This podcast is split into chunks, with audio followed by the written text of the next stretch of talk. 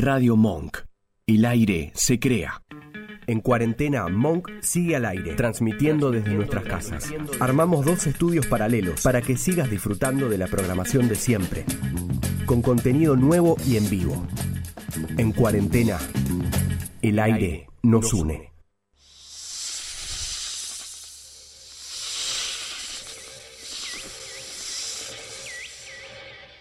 Hemos viajado hasta la jungla más recóndita de la radio, donde se encuentran ellas, las víboras. Aunque sigilosas, un ataque de estas criaturas podría ser letal. Nos acercaremos para observarlas en su hábitat natural, todos los viernes de 21 a 22 horas. Pero cuidado, con sus lenguas largas, el macho no sobrevivirá ni un minuto en su presencia.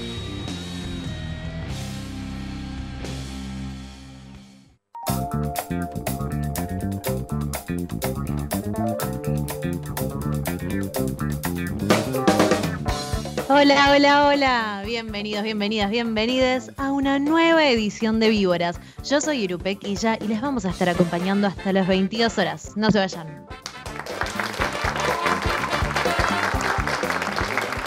Silveira, ¿cómo estás?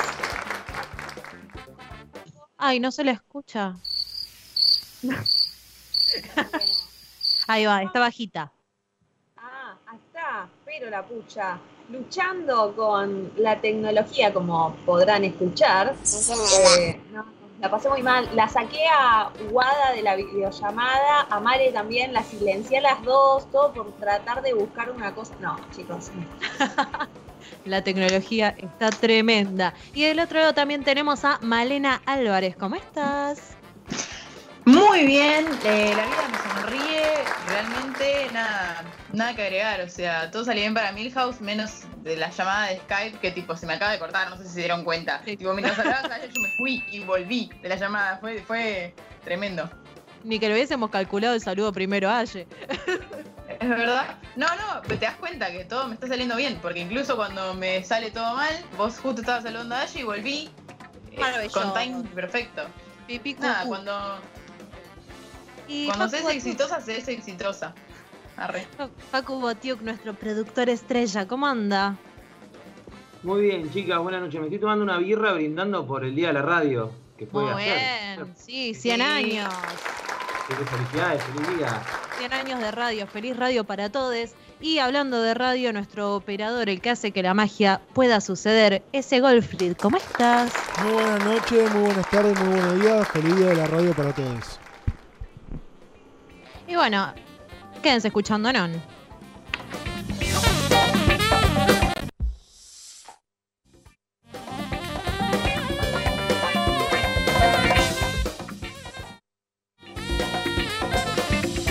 Seguinos en.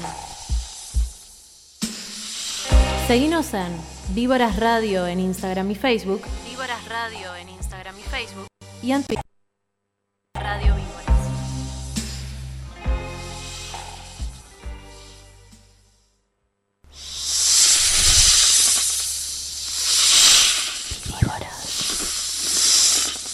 Depredando al macho.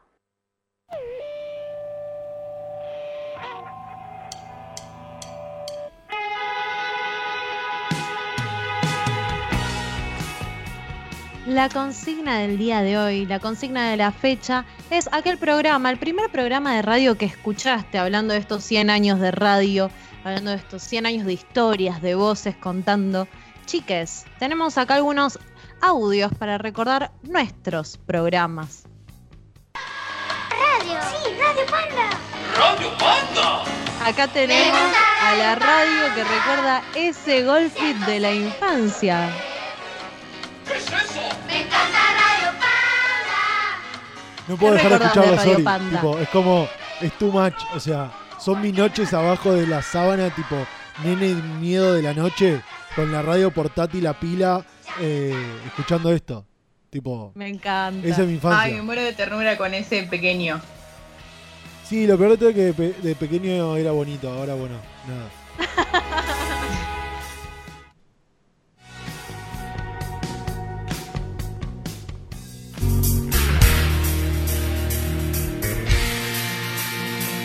Acá estamos escuchando el show de la noticia, ¿puede ser, Male?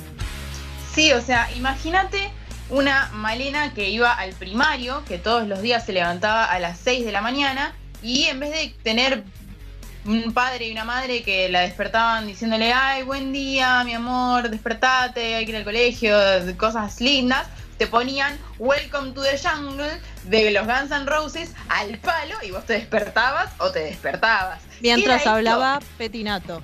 Exactamente, era la intro del show de la noticia de Petinato que estaba en la 100 y realmente es, el- es uno de los primeros programas, el primero, el primer programa que yo me acuerdo haber puntualmente escuchado que nos acompañaba toda la mañana, o sea, yo desayunaba con esto, con Petinato bardeando, diciendo boludeces, este, nada, si bien después crecí y un montón de cosas ya no, no, no lo banco tanto, digamos, no estoy tan de acuerdo. Recuerdo con, con mucho cariño esos momentos eh, que me acompañaba y que aparte nos subíamos al auto con todos mis hermanos, con mi viejo, con todos.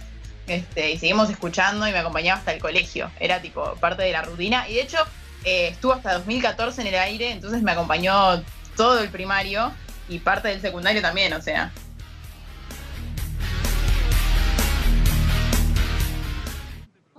ser escuchado por personas ingenuas y crédulas, se ruega a los escépticos ejercer el desengaño para evitar inútiles esperas de un tren que ya pasó. Radio Continental se ataja. La venganza será terrible. Una asombrosa combinación de la Y acá, y acá tenemos a La Venganza Será Terrible, que es el programa que recordé yo como el primero que escuché en modalidad, voy a escuchar un programa de radio siendo pequeña, que me lo presentó, si mal no estoy, mi tío Gustavo. Hoy estábamos tratando de averiguar quién era quien me presentó este programa maravilloso. Pero la primera emisora la comparto con Facu, que es la cortina que viene a continuación, con la Mega, que a mí me volvía loca escuchar la Mega 98.3 todo el tiempo en los viajes de auto. Le pifié, esta es la de Aye. esta es la de Aye. Ok, bueno. Me confundí de radio.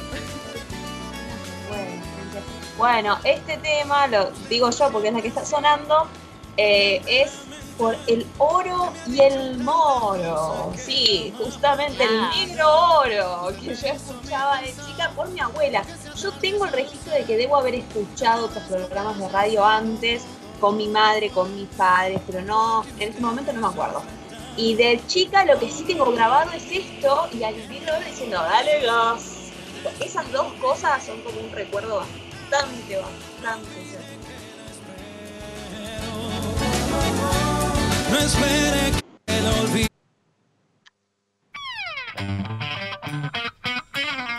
Y ahora sí, llegamos a la Mega.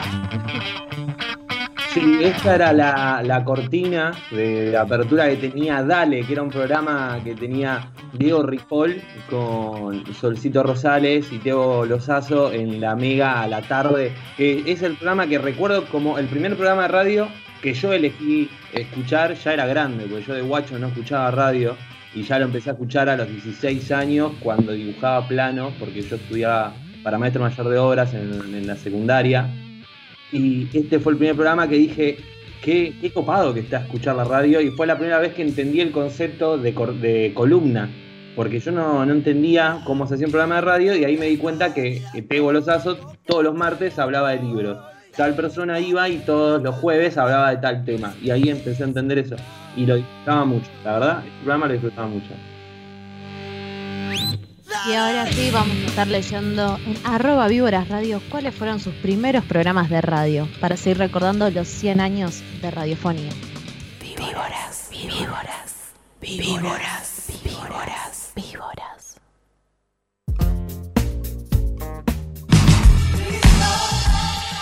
Seguinos en Instagram, arroba Víboras Radio, en Twitter, Radio Víboras y en Facebook, Víboras Radio. Víboras Radio.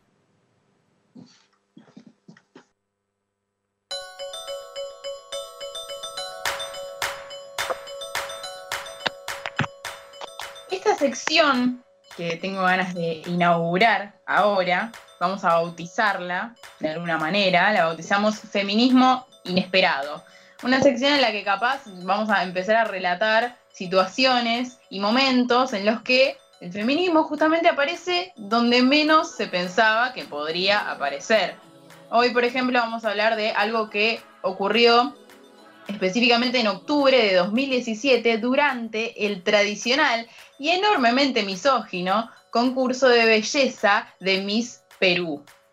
Hay una parte del concurso, eh, explico para la gente que no está muy interiorizada como yo, que igual tampoco estaba muy interiorizada antes de enterarme de todo esto, en la que se les pide a las modelos que den las medidas de su cuerpo, de busto, de cintura y de cadera. Parecen joda, pero es posta. Tipo, las mujeres se paran ahí en el medio del escenario, dicen mis medidas son tal, tal y tal, y, a otra cosa. O sea, rarísimo. El hecho de que en el siglo XXI se cree que está bien exigirle a estas mujeres que anuncien en el escenario sus medidas es como un montonazo. Eh, pero en esta edición me voy a concentrar más en lo que pasó puntualmente en la edición del año de 2017. Eh, y lo que pasó en, este, en esta mm, sección en puntual fue que eh, llegó la primera de las, concursantes que, iba a decir sus medidas y dijo, bueno, mi nombre es eh, Camila Canicó, así se llamaba ella, represento el departamento de Lima, de donde era, mis medidas son, y en vez de decir sus medidas, dijo 2.202 casos por femicidios reportados en los últimos nueve años en mi país. Los jurados, tipo boquiabiertos. Pero encima, este, pasó ella, pasó la primera, y siguió la segunda, que era Karen Cueto, y dijo, mis medidas son 82 femicidios y 156 tentativas en lo que va del año. Después pasó Melody Calderón, que dijo 81% de agresores a niños menores de 5 años son cercanos a la familia. Samantha Batallanos después pasó que dijo una niña muere cada 10 minutos por producto de la explotación sexual. Y así fueron pasando una a una y ninguna dijo sus medidas. Todo lo que dijeron fueron justamente cifras eh, relacionadas a la violencia machista muy impresionante esto, obviamente eh, causó una gran repercusión. Y en otra parte del concurso también, eh, en la que tenían que desfilar en bikini, lo que hicieron fue poner imágenes con titulares también sobre violencia de género en la pantalla del escenario atrás. Mientras ellas desfilaban, no decían nada, pero aún así estaban mostrando eh, más datos. Este momento a mí me pareció increíble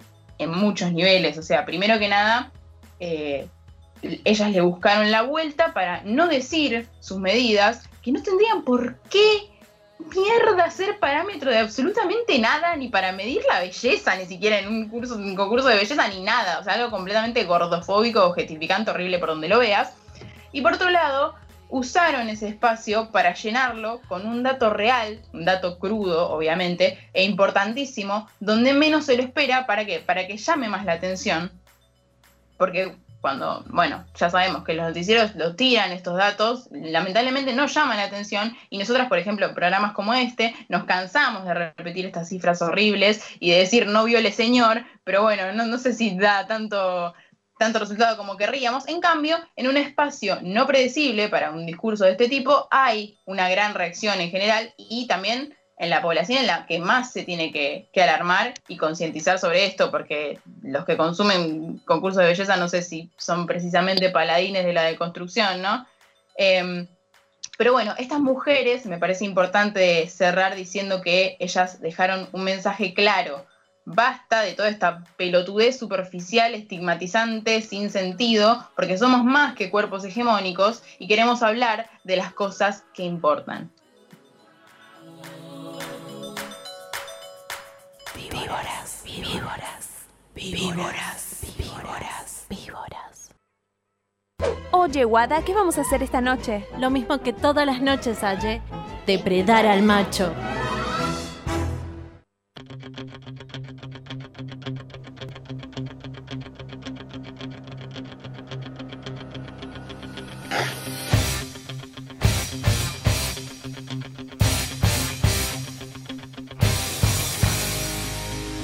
Vamos, vamos a depredar a Viale. Usted se tiene que arrepentir de lo que dijo, señor.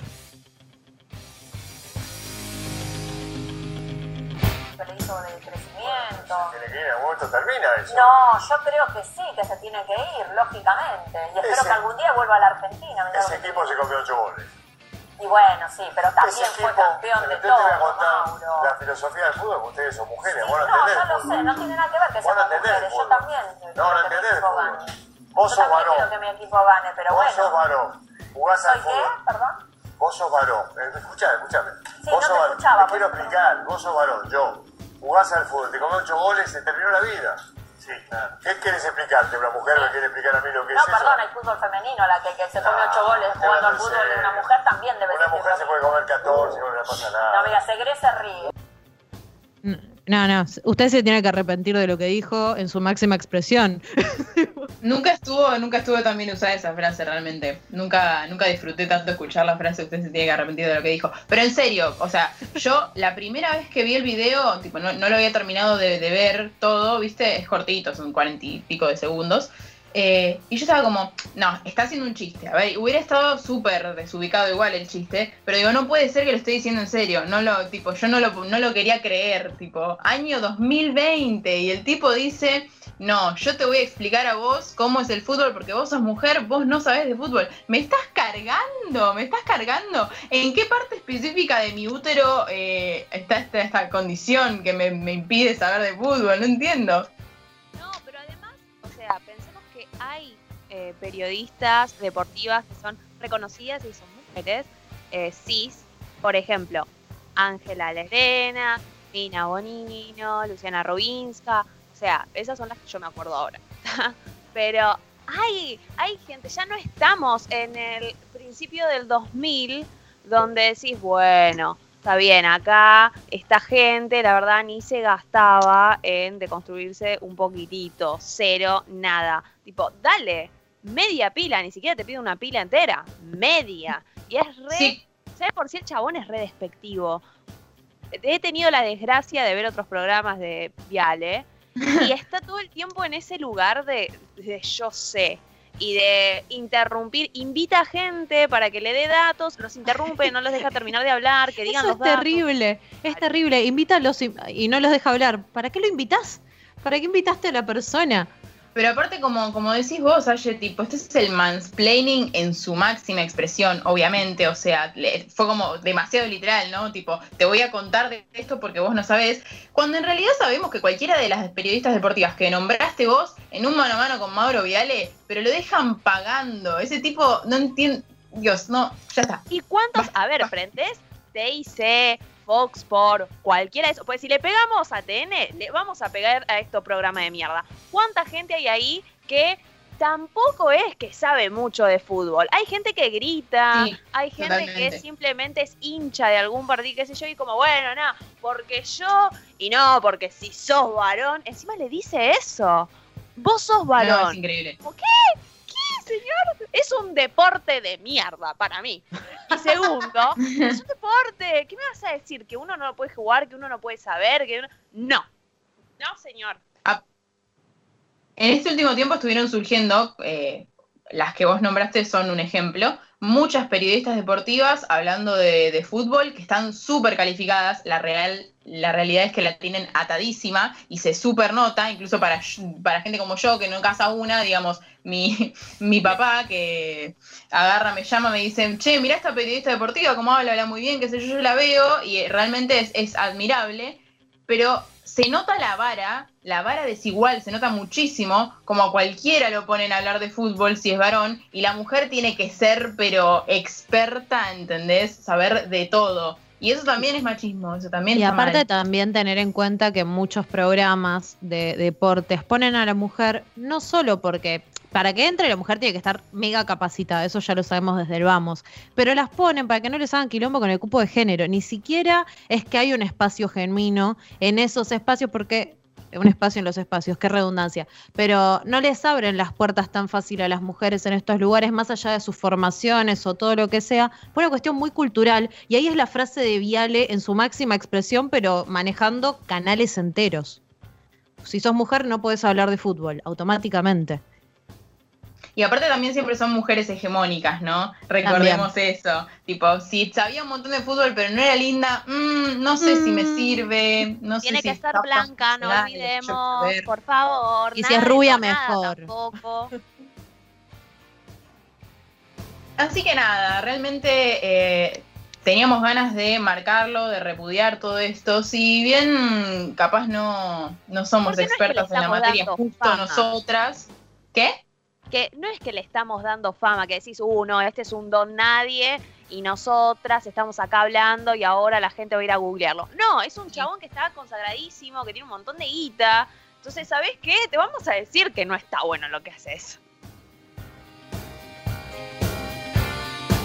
Víboras, víboras, víboras, víboras, víboras.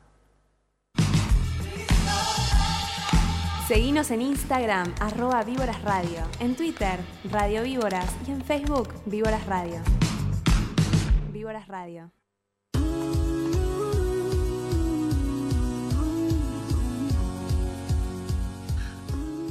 Mensajitos, mensajitos, mensajitos de las víboras. A 100 años de la radio, les preguntamos cuál fue el primer programa de radio que han escuchado. Por ejemplo, Fernando nos dice, La venganza será terrible, uno que identifica, y también cuenta como el último bondi en rock and pop. Gabriela Sandra nos dice también la venganza será terrible con el incomparable Dolina. Qué, qué- qué fuerte que está La venganza será terrible, che. Sí, este Nacho, el señor, el señor Nacho Monk, también lo puso entre sus ejemplos. Puso la venganza, puso, pero puso varios, puso varios. puso tres. la venganza. ¿Cuál es? Y Day Tripper, que recuerda a los tres casi al mismo tiempo. Como que empezaba a escuchar los tres juntos. Se lo tomamos. Me gusta, me Bueno, gusta. Mara Sarce dice Radio Bangkok, que estaba con Lalomir, Bobby Flores y Siglas Bianchi. Acá Pablo de antes del final nos dice, Día perfecto de Metro, conducía Ernestina Pais, lo encontré de pedo y me copó. Ay, la metro yo consumía bastante de la metro. Sí, también. Por ejemplo, acá Matías Sentis, esto que dice perros de la calle, yo también consumía perros de la calle. Sí, Hasta yo que también. empezaron a decir cosas que decís, ay, no, no señor. No, Claro, viole, después los señor. empezamos a cancelar, pero nada. Era divertido, fue divertido mientras duró. Nico Ludovico nos dice, ¿cuál es? Por radio Rock and Pop. Eh, Guanabaná dice Radio Nacional, es genial. Y la Aspen 102.7. Aspen también. Sí. Aspen Eh, Wadis dice. Wadis dice resacados con Homero Petinato en Radio Disney. Cinco semiadolescentes resacados. Tenía 14. Acá se suma a la Aspen, Lucía Abril y a los 40 principales. Aguante la Aspen. Sí, re, es un amor profundo. Demones. Mal. Con Estrada dice, no somos nadie en la metro. También fue el primer día de laburo en mi vida. bueno, me gusta. Sí, mal. Muy bueno. Eh, como- también quiero hacer una aclaración porque me están rompiendo los quinotos por, por privado. Yo opino que el fútbol no me gusta, sí, y a mí me parece horrible, pero el resto de las personas que les gusta está todo piola. El problema no es el deporte, como dijimos. El problema es la gente que lo consume y hace estas cosas, ¿no? Aparte, en defensa, Yelen dijo un deporte de mierda para mí o algo así. Aclaró que era para ella, no para todos. Bueno, ahí está. Si te gusta No, bueno, está todo piola. independiente- independientemente de que te guste o no, me parece que es, es importante reconocer eh, todas las cosas por las que ya está contaminado el fútbol por un montón de estigmas y de cosas horribles. Eso hay que decirlo, me parece. Sí. Bueno, y acá mi padre dice a Fernando Peña. Sí. ¿Cómo me olvidé? Era un capo. Sí, Fernando Peña. Sí, es verdad. Ni Pero lo yo lo descubrí mal. muchísimo después. Sí, yo también. También. Y acá Lula nos dice Radio Disney y la 100 también para seguir con la radiofonía. Radio Disney fue creo la primera radio que yo elegí, digamos, como que mi mamá y mi papá no querían escucharlo y yo tipo, pongamos Radio Disney porque me gustaba Radio Disney específicamente. Y Rebelde. ponía, escuchaba, no sé, One Direction en Radio Disney, veía temas de One Direction.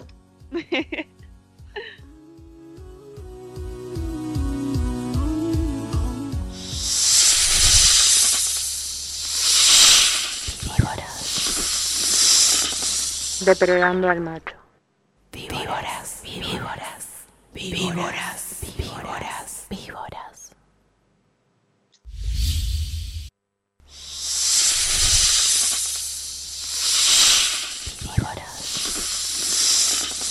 Depredando al macho.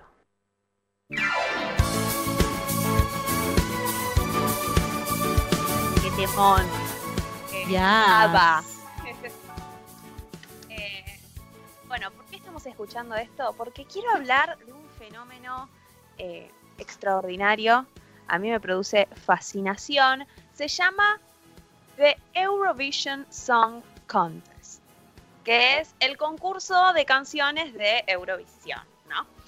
Ahora, ¿qué carancho es esto? Bueno, en Europa, cada país tiene un grupo ¿sí? que tiene que cantar una canción. Es una competencia entre todos los países de Europa. Eh, y cada canción que esta gente presenta como la, el grupo y la canción que los va a representar en este mundialito de música, Me encanta. en el idioma de, de ese país, en el idioma oficial. eh, y además tiene que ser original. No pueden cantar canciones de otras personas ni nada por el estilo. Y el detalle de color es que ABBA nació acá, nació en un Eurovision que ganaron, Celine Dion también y Julio Iglesias también. ¿Posta? Hay Julio Iglesias. Un mundo, del que no, un mundo cultural del que no ha llegado aquí. Eh, yo quisiera, ¿sabes? Claro. un American Latin Vision. Sí, Claro, ¿para Vision. un Latin Vision? Estaría buenísimo. Bueno, pero la cosa es, es bastante bizarro para quienes no estamos acostumbrados a ciertas cosas así. Es más, Nita, el tema que escuchamos antes, salió también de Eurovision. Ella ganó. Entonces, es como para abrir la mente. Hay todo como una cosa de los votos. Siempre hay lío, porque están todo el tiempo acusando fraude.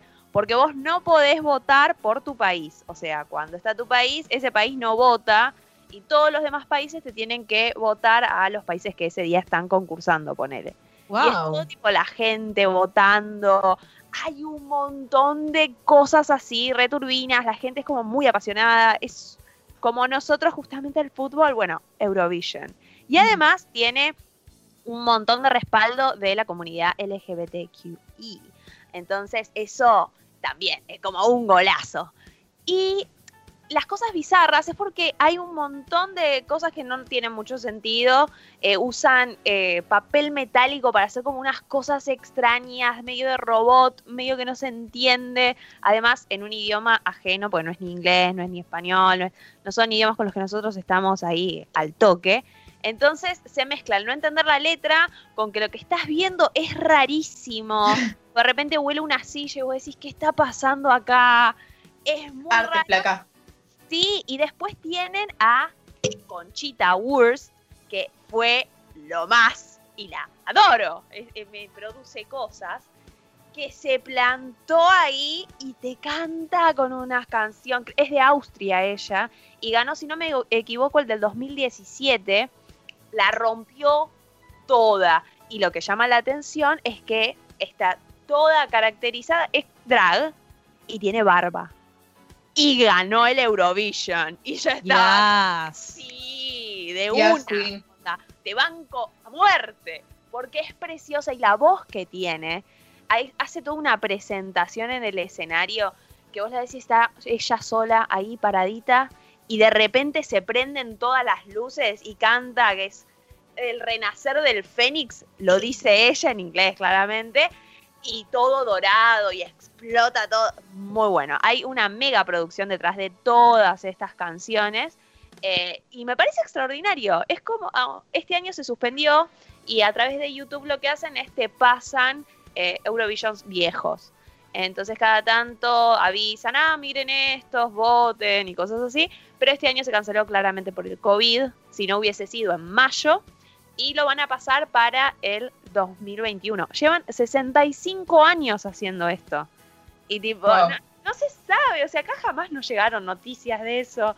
Eh, pero bueno, mi pasado por Tumblr y por esa red social era como, yo ingresaba a esa página y cuando había Eurovision, todos los posteos que habían eran de eso. Entonces, nada, vengo a proponer un Latin version de Eurovision. Eh, no sé si lo quieren gestionar, lo vamos armando. Eh, Sí. bien. Ponemos la plata necesaria para salvar esta compañía. Sí, por favor. Me parece extraordinario. Hacemos un cafecito up.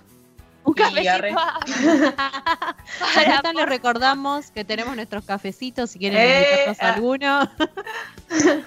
Exactamente, pueden entrar a cafecito.app barra víboras radio y pueden colaborar a mantener este espacio. Eh, y después nos dicen si les copa la idea de generar un, eh, un América Latin Latina Vision. Latin Vision. Vision. Eh, y lo rehacemos. A ver, que lo, con- lo conducimos nosotras. Somos las Conseguimos hosts. más gente para conducir también, cada uno desde su país. Se puede hacer, lo podemos gestionar. Valen Boneto, Yamandi.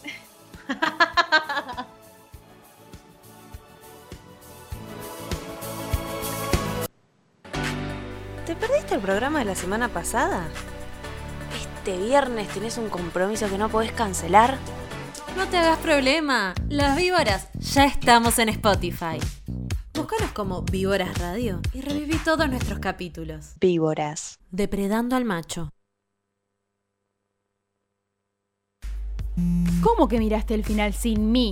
Ay, boluda, no me dijiste que era para llorar. Me spoileás y te juro que no te hablo nunca más. Obvio que te espero para ver el episodio. Hay un poco de película en tu machismo.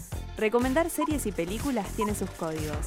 Ellas los respetan casi siempre. ¿Y vos?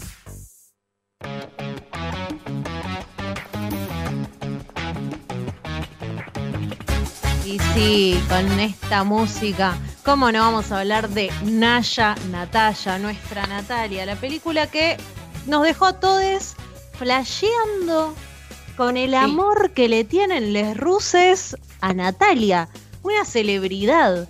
Y una cosa que a mí me llamó mucho la atención cuando estaba investigando para esta columna eh, es que los ruses ubican primero a Natalia Oreiro antes que a Messi. Y eso es una cosa maravillosa. En el mundo siempre decís Argentina, Messi, Argentina, Messi. Y allá decís Argentina, te dicen Natalia Oreiro, pero reconocen a Natalia Oreiro como rioplatense, que me parece un concepto mucho mejor.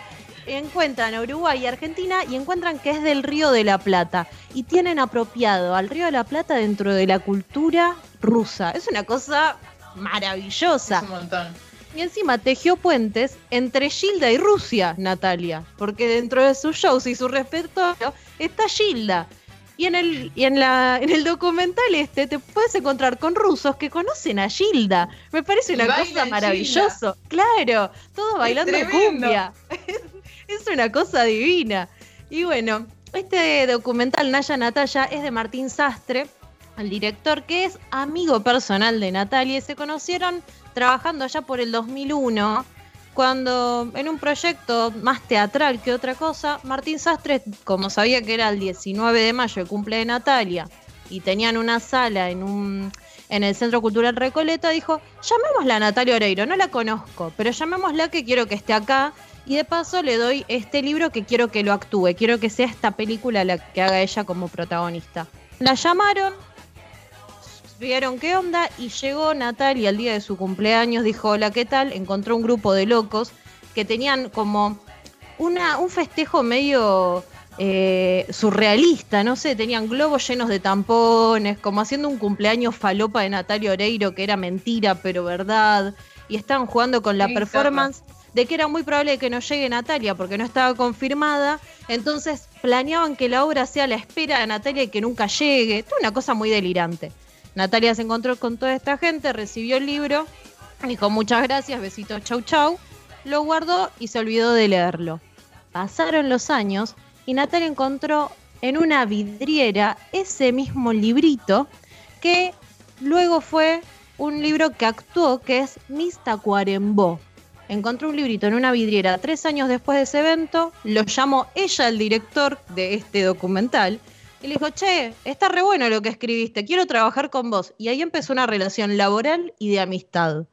Hasta que, ya siendo una actriz que con Muñeca Brava pisó fuerte en Rusia, porque era esta muchacha decidida, con carácter, muy latina, muy guerrera, que no era la nena buenita que siempre se tenía que quedar aguantando los garrones, sino que era combativa, encontraron una referente en una Rusia que no tenía este tipo de referentes en la, en la televisión.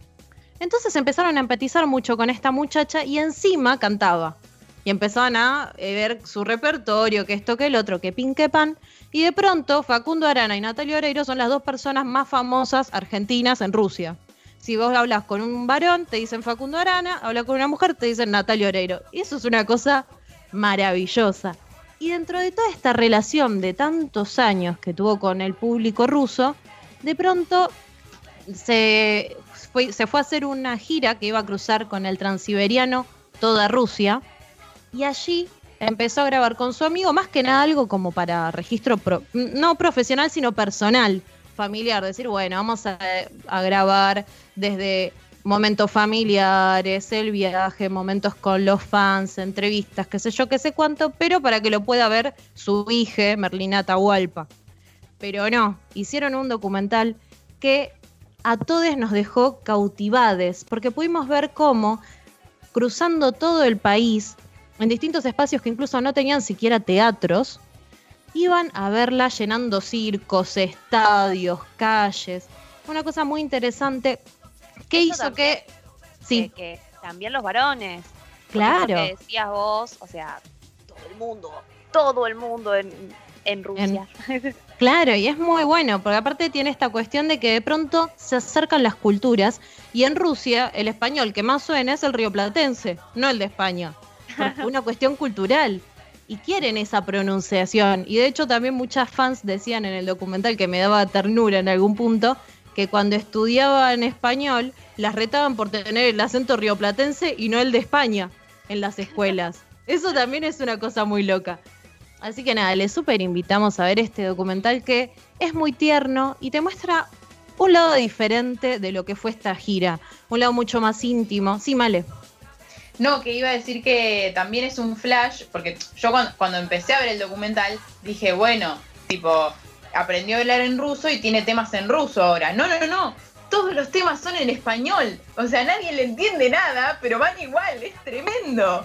Claro, y eso es una cosa muy loca que está muy bueno lo que decís, Male, porque ellos se entienden por una cuestión de fonética y Natalia llegó a protagonizar una tira en Rusia, hablando en ruso, sin, sab- sin saber ella hablar ruso. Ella sabe la fonética, comprende palabras, pero no es que los que escribe. estudiamos locución sabiendo la fonética de Claro. bocha de idioma, pero nos decís algo y. Exactamente.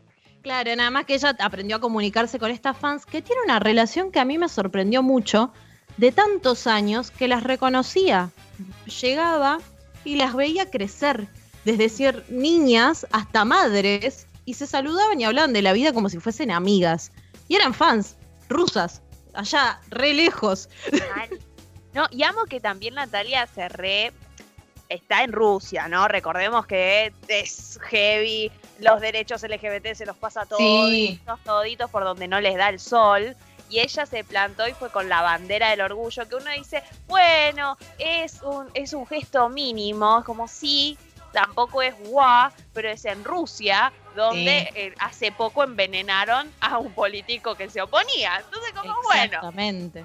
No, y aparte también eh, tener en cuenta esto que es una mujer que no se guarda las injusticias de el mundo tal vez, o no se calla ante ciertas cosas horribles de las sociedades, y las expresa incluso en sus shows y en lugares donde tal vez el terreno no es tan abierto para este tipo de expresiones como una tierra tan lejana y dura como es Rusia. Así que este documental está súper recomendado. Y aparte una cosa que es muy loca también, para ir redondeando, es que no tiene tantas canciones Natalia. Sin embargo, tiene una carrera y una cantidad de shows que sigue llenando estadios. Y no es que sacó 28 mil discos. Tiene los primeros, porque ella dijo quiero ser actriz y dejó de hacer música. Y eso también es algo que me flasheó un montón. Cómo con los poquitos temas que tiene sigue la gente fanatizada. Pero en el Mundial de Rusia hizo el tema. Sí, también. Y bueno, también ahí hace covers. llega. Sí. No, no, increíble. Y les hace covers de canciones en ruso, pero las canciones que canta ella en realidad son todas en castellano. Todas en sí Rioplatense. cambia- Lo que sí cambia un montón son los outfits. Ojo. Sí, Muy- no, una producción. Muy buen vestuario. La, gente que le interesa ese tipo de cosas, me parece que también restaría para que lo vean, porque a mí me sorprendió, real. Y que ella se hace parte de los trajes, él retoca algunas cuestiones porque le gusta estar en los detalles y qué sé yo, te muestran cómo de pronto se le saltaron dos lentejuelas al traje y las está cosiendo. Todas esas cuestiones más íntimas que podés llegar a un acercamiento con la actriz, la cantante e incluso con su familia, porque hay mucho de esto de abrir ventanitas de su camino desde Uruguay hasta Buenos Aires, Buenos Aires, Rusia y toda, toda su carrera, que con Rusia fue una relación mágica y de amor, podríamos decir.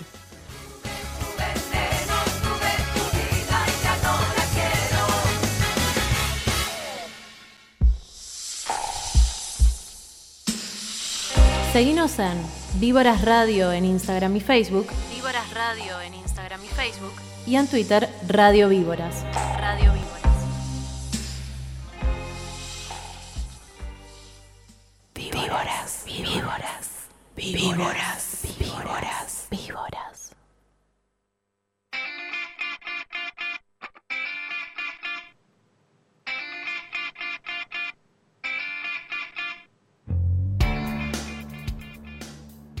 Todo concluye al fin, nada puede escapar excepto el tiempo que se ha ido volando, pero antes algunos mensajitos.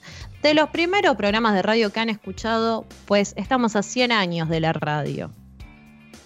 Eh, tenemos de Lautaro García que dice la radio rock canadiense. Y Sofi La radio rock Música- canadiense. Sí.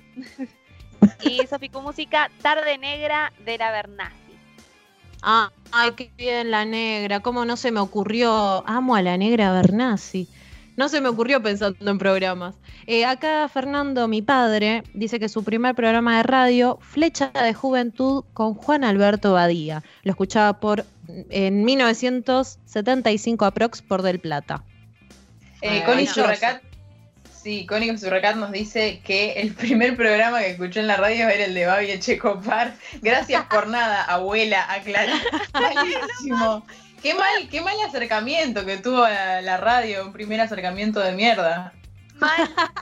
Sonsi Cervone dice el exprimidor, a la mañana temprano cuando mi papá me dejaba en la escuela. Mucho de esto de en el viaje a el colegio, de escuchar programitas de radio. Sí, históricamente eh, el, el horario en el que más escuchaba radio siempre fue la mañana, ¿no? Ahora la, la noche me parece que está tomando bastante protagonismo, pero como siempre, tipo, lo, lo más era la mañana. Sí, yo, yo quiero decir que si bien el programa, pro- primer programa de radio que escuché así para eh, conocerla fue La Venganza, el primero que me hizo querer hacer radio a mí fue Segurola y Habana. Programa que hoy ya me agotó y no puedo escuchar casi más. Pero la verdad es que en un principio fue un programa que me hizo querer a mí poder estar en la radio. Y se lo agradezco eternamente a ese programa porque me hizo llegar a un lugar muy lindo. Ay, a mí al revés. Yo trabajaba en 47 Street y tenía que escuchar sí o sí la 100, como acá dice Elu que escuchaba. Y tenía que fumarme a la Pehue. Horas, horas de la Pehue Mm. diciendo eh, un libro de autoayuda era continuo No. y constante. Y yo digo, por favor, quiero estudiar esto para ocupar ese lugar. Tipo, Hay un montón de, Para hay un que se calle la es eso, Pehue. tipo. Hay un montón de veces que es eso, tipo, comunicadores de mierda que te los terminás cruzando porque, porque la vida, yo no quería consumir esto, pero lo terminé consumiendo. Y es como, no puedo esperar para recibirme y sacarte el laburo porque te odio. Es eso, tipo. es feo, es feo en esta situación, pandemia, la gente necesita el trabajo, pero la verdad. No, bueno. Mejor apagar a la, la que- a la que le sacaría el laburo con gusto, la verdad. ah, bueno, sí, es verdad. Gente, gente mala, digamos. No, no gente mala eh, en lo que hace a nivel poco talentosa, sino gente nefasta, digo yo. Malvada. Eh, igual la pegue con el prende y apaga, querido. Oh, bueno. Papelón, papelón. Bueno, Matil Suárez dice los cuentos de Fulbo por Apo los sábados a la tarde. Transmisiones Qué de lindo. Qué lindo, qué lindo. Qué, lin- qué- qué loco todo ese universo futbolero que por lo menos yo no consumo, que tiene tantos programas maravillosos, que vos empezás a recorrerlos un poquito y de pronto el relato de Víctor Hugo y un par de cosas así muy poéticas, muy maravillosas que O los libros, Está creo que bueno. Sachari, creo que es el que escribe cuentos de- y relatos de fútbol. Sí, Saborido también tiene uno maravilloso hablando de fútbol. ¿Por qué de Sí, repente pero- estamos hablando de este deporte? Basta. Basta Porque fútbol. Messi se va del Barcelona. ¿Qué me importa? ¿Qué me importa el millonario? ¿Sabes la plata que podemos hacer y las cosas que podemos hacer con la plata que tiene Messi? ¿Qué me, mira si me preocupa. Está desempleado como un montón de gente acá. Basta.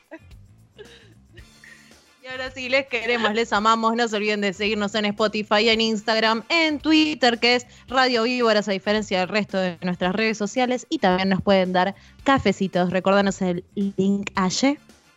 El link es cafecito.app barrita Víboras Radio.